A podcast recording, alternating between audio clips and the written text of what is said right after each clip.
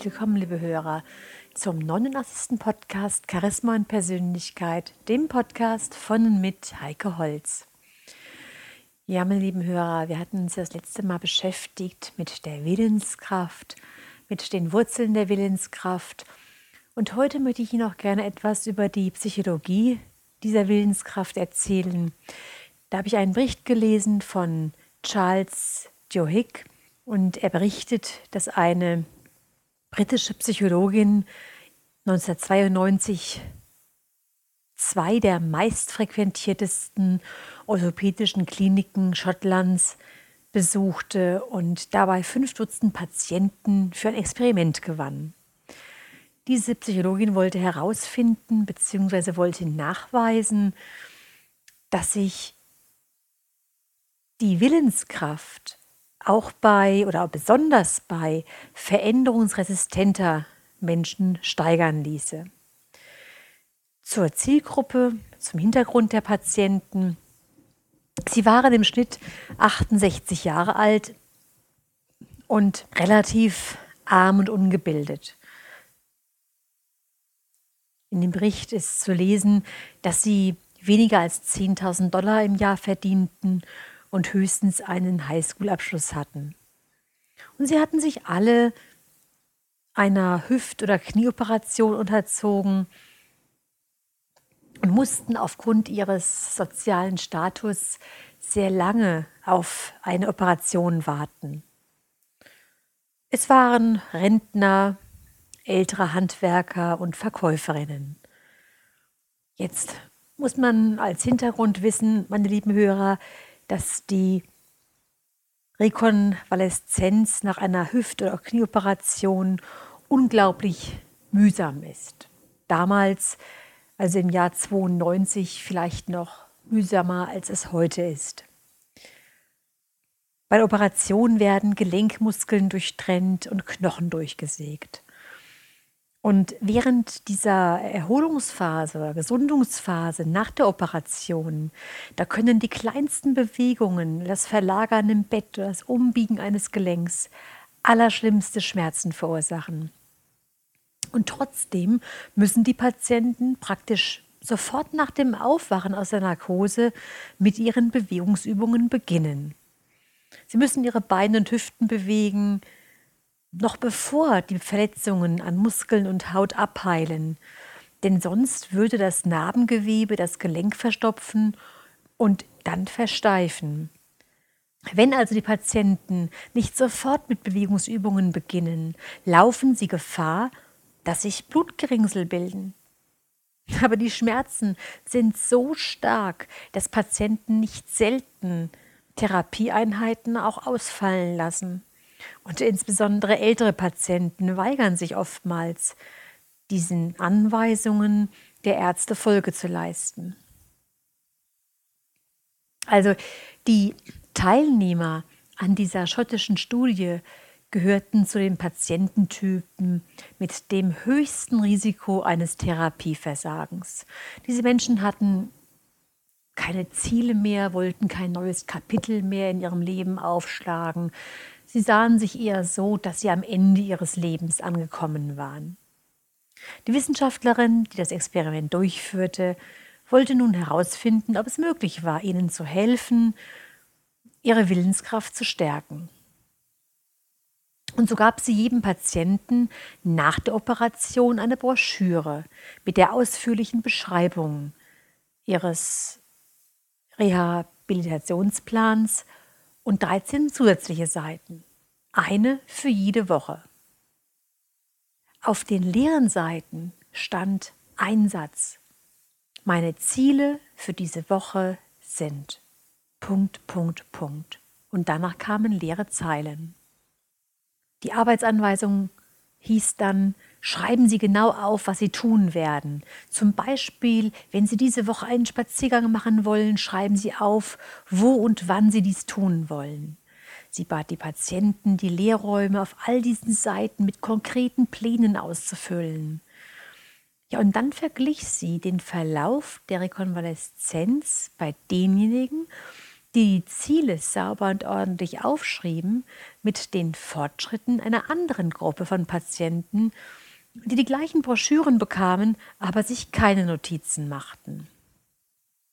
Ja, meine lieben Hörer, die Vorstellung, dass jetzt die leeren Seiten den Heilungsprozess der Patienten in irgendeiner Form positiv beeinflussen lassen, ist sehr schwer vorstellbar und erscheint erst einmal unmöglich. Doch tatsächlich ist es so, dass die Wissenschaftlerin nach drei Monaten einen ganz deutlichen Unterschied bei den beiden Gruppen bemerkte.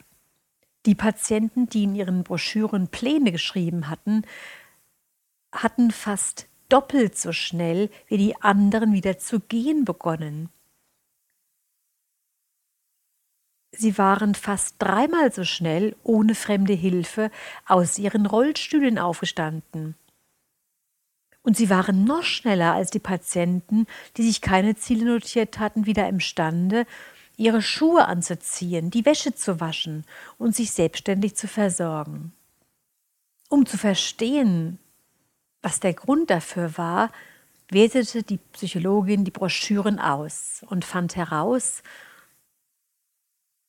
dass bei den erfolgreichen Patienten die Seiten mit sehr konkreten, detaillierten Plänen über ganz scheinbar alltägliche Aspekte der Rekonvaleszenz vollgeschrieben worden waren. Ein Patient hatte zum Beispiel geschrieben, ich will morgen zur Bushaltestelle gehen, um meine Frau von der Arbeit abzuholen. Und dann notierte er, um welche Uhrzeit er losgehen wollte, welchen Weg er nehmen und was er anziehen würde, welchen Mantel er tragen wollte, falls es regnete, und welche Medikamente er einnehmen würde, falls die Schmerzen zu stark würden. Ein anderer schrieb auf, welche Bewegungsübungen er bei jedem Gang ins Bad machen wollte.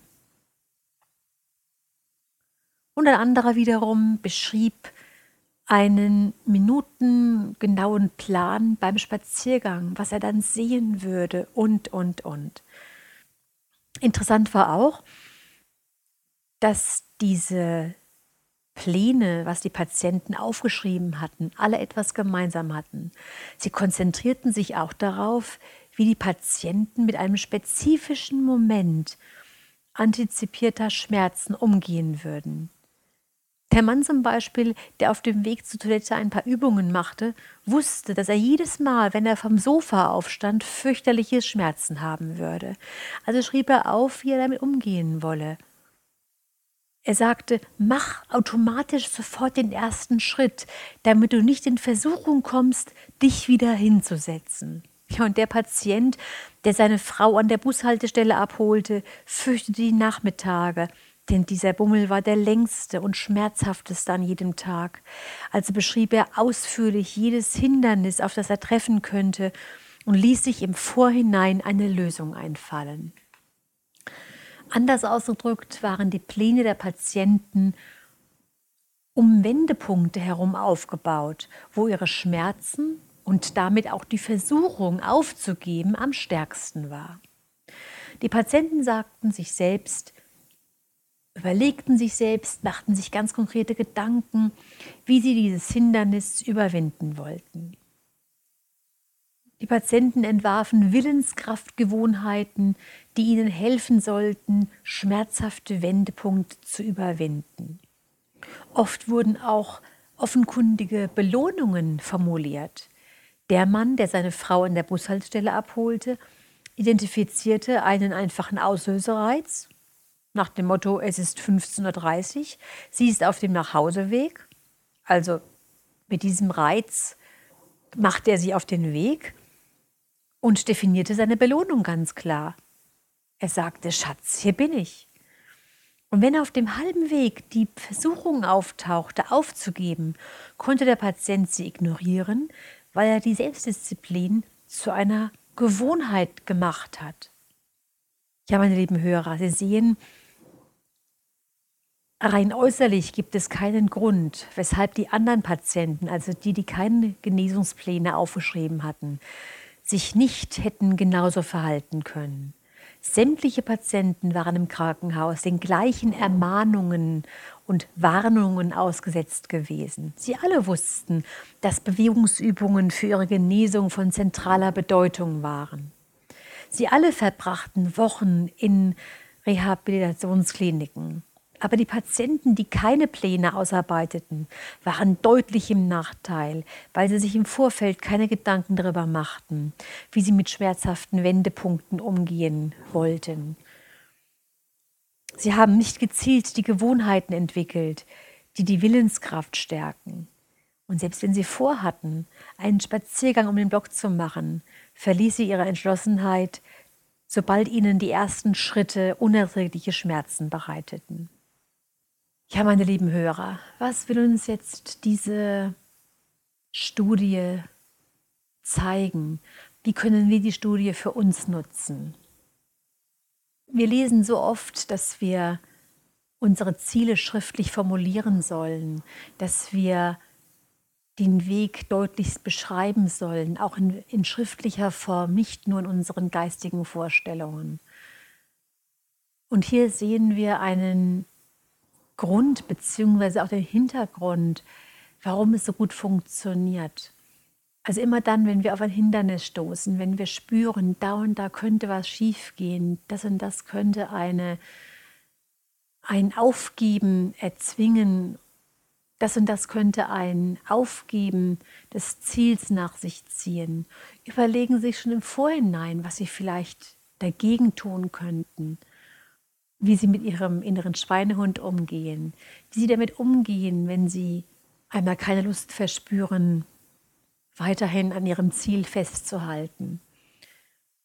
Und ganz spannend finde ich auch das Belohnungssystem, dass sie sich auch, dass sie auch diesen Punkt immer im Auge behalten, dass sie sich selbst auch belohnen für das, was sie bereits erreicht haben, dass sie die sogenannten Etappenziele wahrnehmen und diese auch positiv kommentieren und sich auch vielleicht etwas Gutes tun.